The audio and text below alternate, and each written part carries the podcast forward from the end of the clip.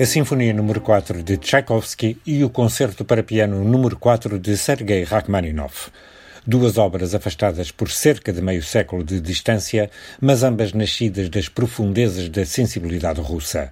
Uma delas, escrita ainda no estertor do período imperial, a outra quando o mesmo já era só recordação e a Rússia nascida da Revolução se preparava para ser uma das duas grandes potências mundiais. Comecemos pela obra mais recente, o Concerto número 4 para piano e orquestra em Sol menor opus 40 de Sergei Rachmaninoff, que foi completado em 1926. O compositor é subejamente sabido, alcançou o estatuto de estrela de primeira grandeza como intérprete. É ainda hoje considerado como um dos grandes pianistas da história. O pianismo de Rachmaninoff era de facto único, e nunca deixo de recordar o entusiasmo de Sequeira Costa quando ouvia o Cuco de Dacan, por ele interpretado. Fiquemos com um curto, mas eloquente exemplo desse lendário pianismo, ouvindo Rachmaninoff precisamente como intérprete do seu concerto número 4, numa histórica gravação efetuada a 20 de dezembro de 1941. É a entrada do piano no último andamento.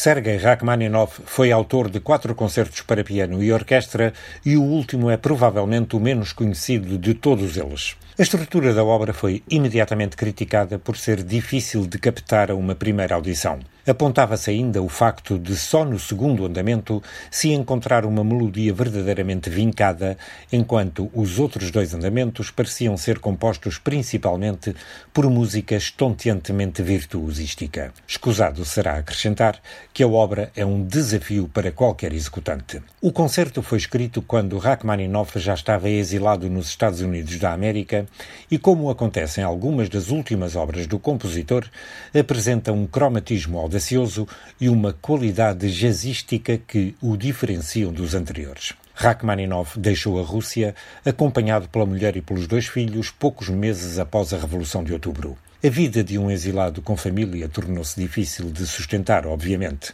mas sendo Rachmaninoff um dos mais extraordinários pianistas de toda a história, não teve dificuldade de espécie alguma em enveredar por uma brilhantíssima e regiamente paga carreira como grande concertista. Isto fez, porém, com que a sua produção como compositor tivesse sofrido uma enorme paragem.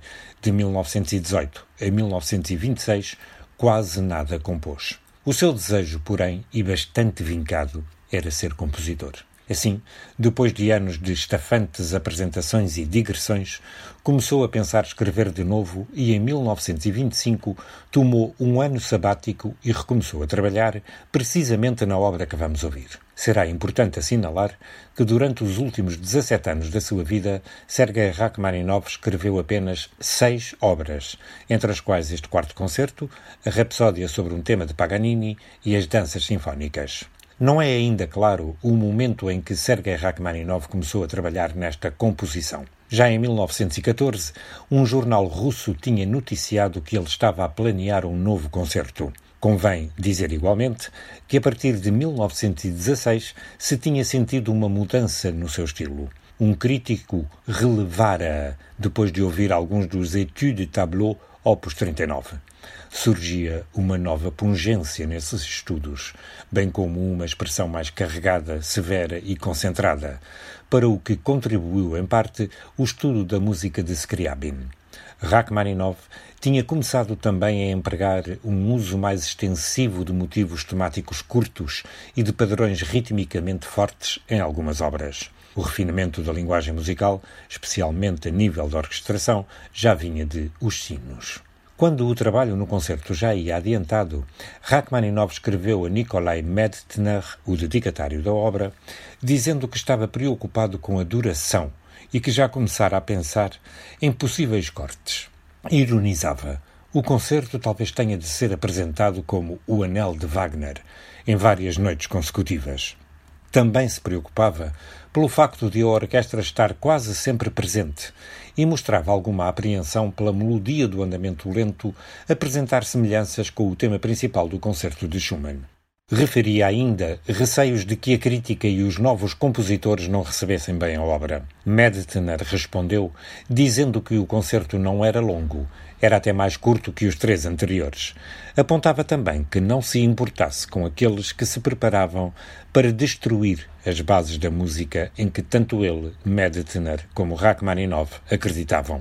Basta ouvirmos alguns compassos do concerto número 4 para constatarmos que a linguagem de Sergei Rachmaninoff não seguia as novas tendências, ou melhor, estas não o interessavam por aí além. Estávamos quase nos anos 30 do século XX.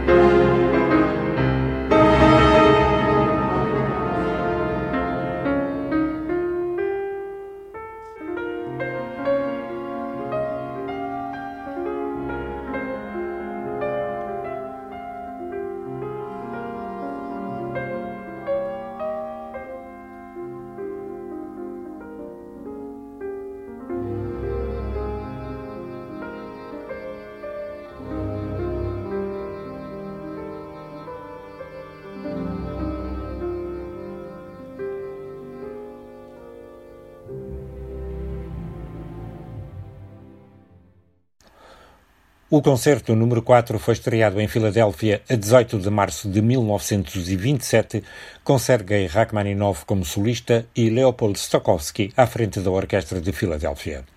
A primeira particularidade e grande desta obra é existirem dela três diferentes versões. A primeira é a que foi tocada na estreia, que não obteve sucesso de monta. Sergei Rachmaninoff, encorajado por Medtner e pelo pianista Josef Hoffmann a rever a obra, efetuou alguns cortes na partitura, reduziu significativamente o primeiro andamento e o finale, removeu alguns compassos ao largo, a par de outras modificações. Foi assim que o concerto foi publicado em 1928. Esta publicação constitui a segunda versão. Convém debruçarmos-nos sobre o pouco sucesso destas primeiras apresentações. Depois da Primeira Guerra Mundial, a efusividade romântica causava cada vez mais cansaço e a expressão lírica do eu começou a ser mal compreendida.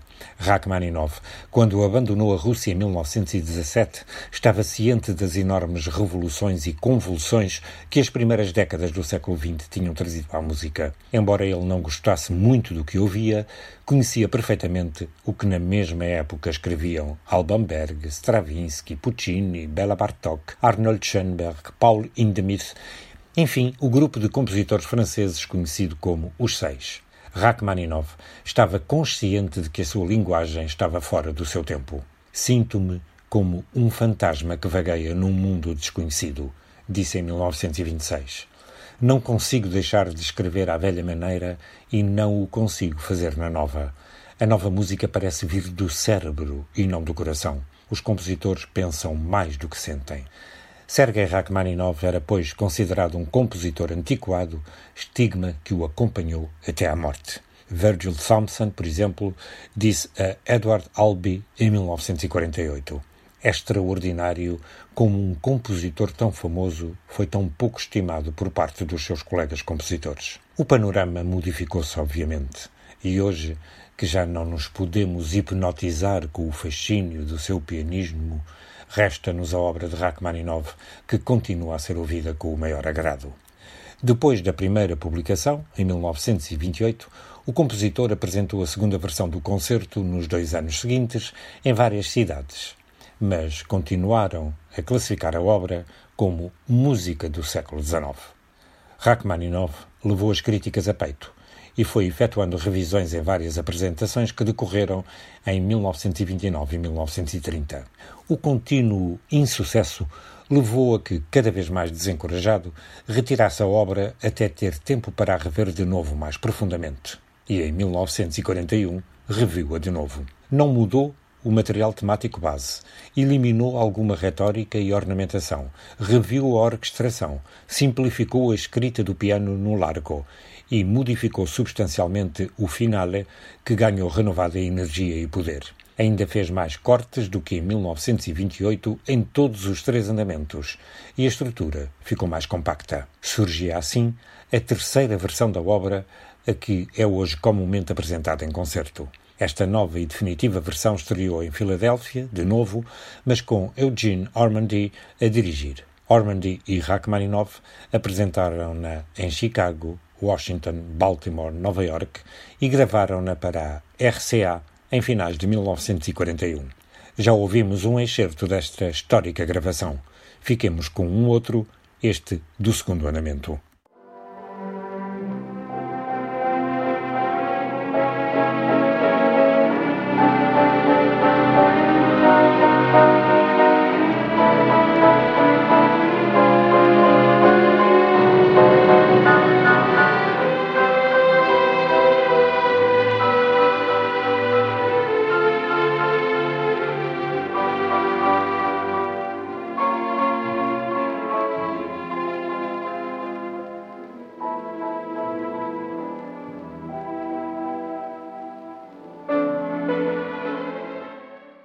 Convém referir que os Estados Unidos marcaram este concerto número 4.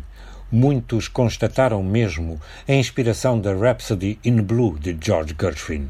Sergei Rachmaninoff esteve presente na estreia desta obra em fevereiro de 1924. Rachmaninoff tinha grande entusiasmo pela orquestra de jazz de Paul Whitman.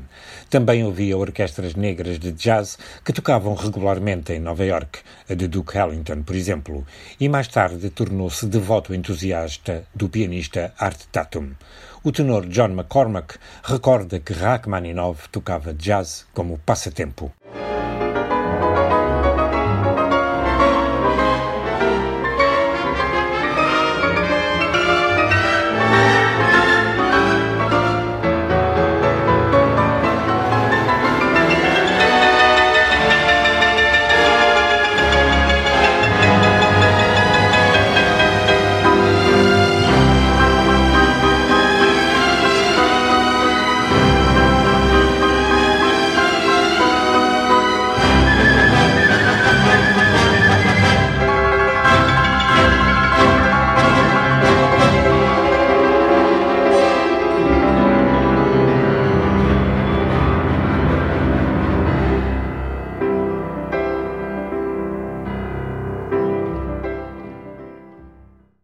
Todas as hesitações de Sergei Rachmaninoff plantaram o seu concerto número 4 na dúvida.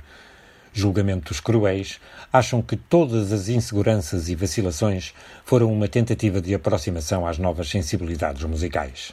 Alguns lamentam todas as revisões que a obra sofreu ao longo dos anos e mais, afirmam que tudo estava certo na primeira versão e que o que veio depois enfraqueceu.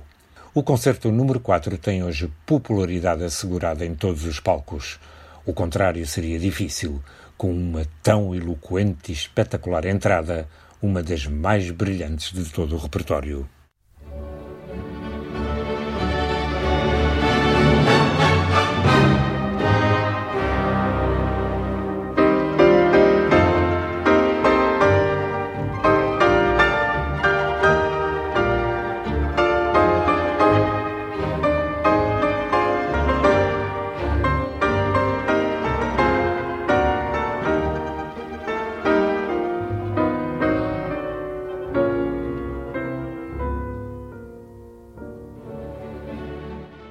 Vamos poder, pois, ouvir uma obra especialíssima com a qual Sergei Rachmaninov nunca se mostrou satisfeito. Uma obra que teve raízes na Rússia Imperial e que foi escrita principalmente em Nova Iorque e na Europa Ocidental.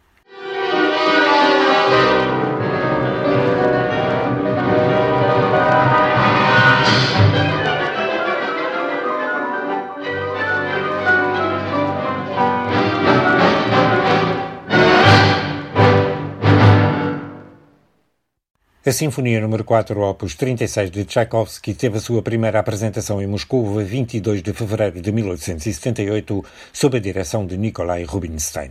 Um ano antes, a empresária Nadezhda von Meck começara a apoiar financeiramente o compositor e foi ela, dedicatária da Sinfonia, que convenceu Tchaikovsky a escrever um programa que explicasse a obra. Esse programa fornece-nos pistas sobre a arquitetura da peça. As muitas cartas trocadas entre ambos permitem também um mergulho no pensamento do compositor em relação a esta obra e às suas perspectivas sobre a mesma. De acordo com uma dessas cartas, a quintessência e a chave para toda a sinfonia é a fanfarra que se ouve logo no início, e essa fanfarra representa o destino. Tchaikovsky explicou ainda que o primeiro andamento tentou expressar que toda a vida é uma férrea e inescapável alternância entre a realidade cruel e os doces sonhos de felicidade. Daí a obra ser também conhecida como a Sinfonia do Destino.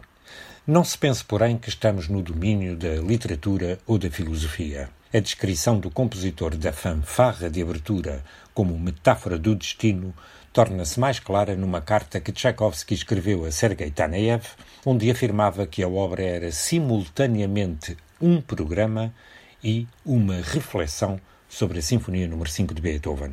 O paralelo era fácil de criar. Tal como Beethoven fizera com o conhecido motivo da quinta, Tchaikovsky usou a fanfarra como elemento estrutural nesta sua quarta sinfonia. É tempo de conhecermos essa fanfarra.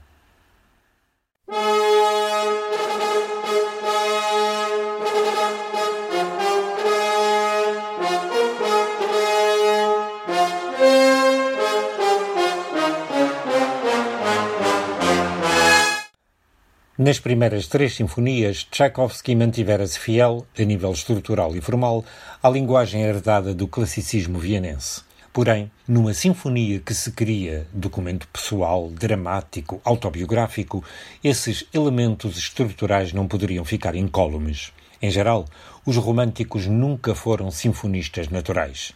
A sinfonia fruto do classicismo vienense, não estava pura e simplesmente desenhada, nem estruturada, nem pensada para manejar as emoções pessoais que os românticos queriam expressar. Thomas Mann, nos seus diários, tem uma entrada em 1948 que se refere a uma visita à casa de Bruno Walter, seu amigo e, como ele, ainda exilado na Califórnia. E diz-nos o romancista, recordando uma conversa com o grande maestro sobre Beethoven. Recordo a tristeza de Bruno falando da queda da música no pecado causada por Beethoven. Foi com Beethoven que a música ganhou peso humano. Foi ele que trouxe a paixão à música. Antes dele, ela era um jogo com as formas, celeste e livre, não humano, mas divino. Para além desta urgência emocional, nesta sinfonia Tchaikovsky parece ter também soltado livremente a sua fértil veia melódica, uma predominância que poderia arruinar o balanço e a própria beleza da forma sonata. Nesta obra, porém, a estrutura é mais do que pura arquitetura. Melodia, tonalidade, ritmo, imaginação ilimitada no tratamento dos timbres orquestrais trabalham em conjunto para formar um todo indivisível. O resultado é propositadamente algo de híbrido, um cruzamento entre a original forma arquitetónica da sinfonia e a essência literária e poética do poema sinfónico na tradição de Liszt. Tchaikovsky estava ciente de tudo isto. Ainda numa carta a Nadezhda von Meck, escreveu Pergunta-me se eu mantenho as formas estabelecidas. Sim e não. Há algumas composições que implicam o uso de formas familiares, por exemplo, a sinfonia. Eu mantenho em geral as formas tradicionais usuais, mas apenas como traço geral, isto é, na sequência dos andamentos da obra. Os detalhes podem ser tratados muito livremente se isso for pedido pelo desenvolvimento das ideias.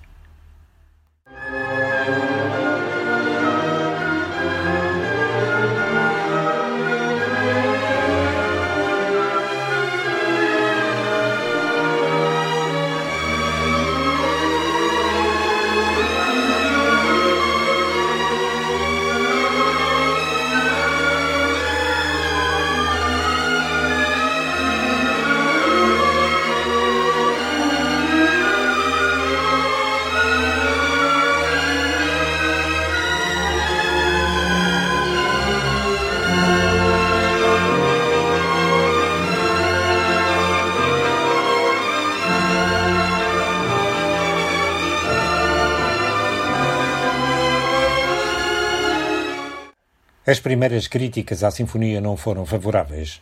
Tchaikovsky estava em Florença a quando da estreia e só passado um mês Sergei Taneyev lhe disse que achara a obra excelente em certas partes, mas menos conseguida na totalidade. Admirava o primeiro andamento, mas achava-o longo demais. Causava-lhe a impressão de se estar perante um poema sinfónico com três andamentos adicionais para justificar o título de sinfonia.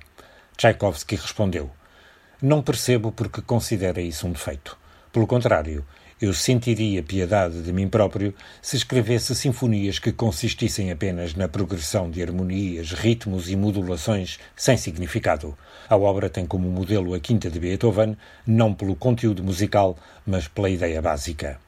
Na estreia, em São Petersburgo, a obra teve melhor acolhimento e, fora da Rússia, foi-se sensível ao profundo caráter russo da peça. Em 1890, um crítico no New York Post dizia mesmo: A quarta de Tchaikovsky é uma das sinfonias mais verdadeiramente russas, isto é, semi-bárbaras, que já ouvi.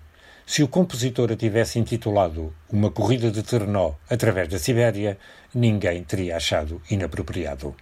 A estreia inglesa deu-se já sob enorme aplauso em junho de 1893, sob a direção do próprio Tchaikovsky, que se deslocara ao Reino Unido para receber o doutoramento honoris causa pela Universidade de Cambridge. Na mesma altura receberam a mesma distinção Camille Saint-Saëns, Max Bruch e Arrigo Boito. Grieg também foi distinguido, mas não pôde estar presente.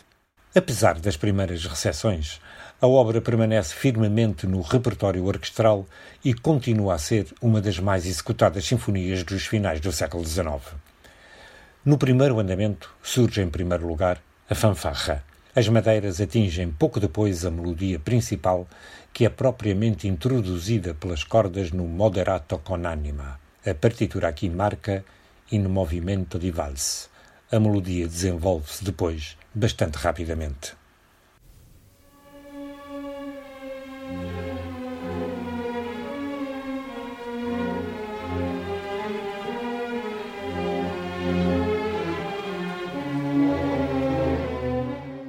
O andamento é marcado por contínuas introduções do motivo do destino que serve de separação entre as várias secções. Ouçamos como surge ele muito mais tarde no mesmo primeiro andamento.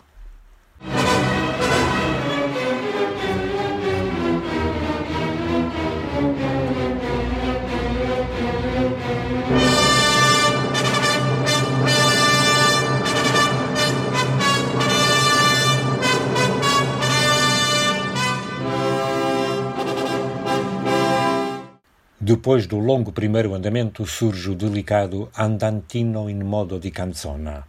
Este segundo andamento é introduzido por uma melancólica melodia enunciada pelo oboé. Esta melodia apaixonada atingirá um pouco mais tarde uma veemência inusitada.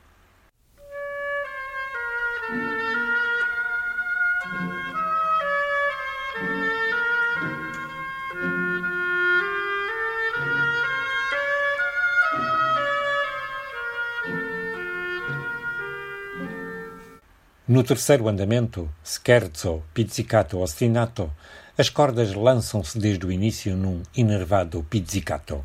A elas se unem, mais tarde, as madeiras.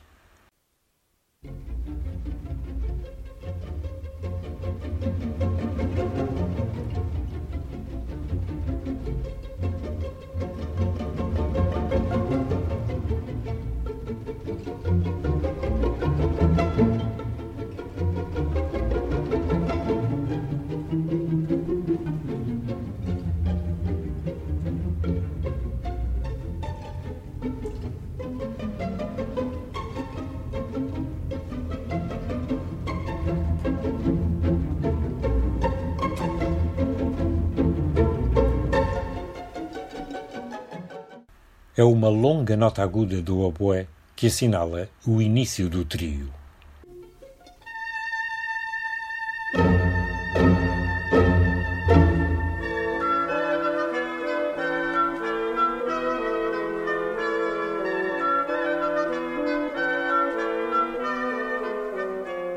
O andamento final, Allegro con Foco, projeta uma vigorosa carga de energia. Tchaikovsky incorpora, pouco depois da irrupção, uma canção popular russa muito conhecida como tema secundário.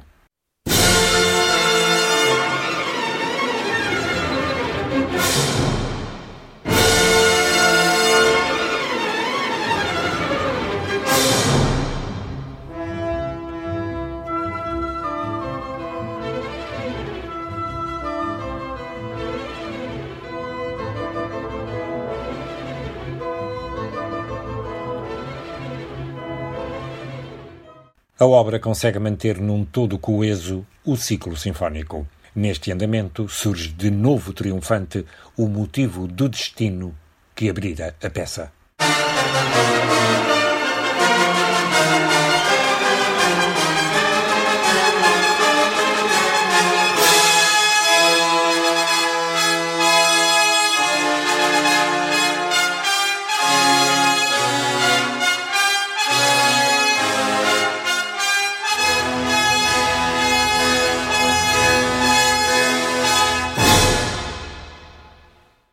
Embora surja de novo a sombria afirmação do primeiro andamento, como que para nos recordar que o destino nunca pode ser afastado, uma irreprimível força positiva irrompe no final. A coda da sinfonia é vigorosa e triunfante.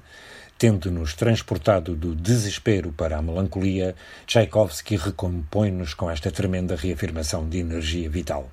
Numa outra carta a Madame von Meck, o compositor confessou Nunca uma obra orquestral me custou tanto a escrever, mas nunca senti tanto amor por alguma outra obra minha. Poderei estar enganado, mas parece-me que esta sinfonia é a melhor coisa que escrevi até agora. Entusiasmo, algo particular num compositor que geralmente expressava insatisfação com as suas obras. A Sinfonia número 4 conclui-se, pois, com a receita do compositor para a felicidade. Se não encontrares razão para a felicidade em ti próprio, olha para os outros, sai e enfia-te pelo meio das gentes. Como elas são felizes. A vida, no fim de contas, é suportável.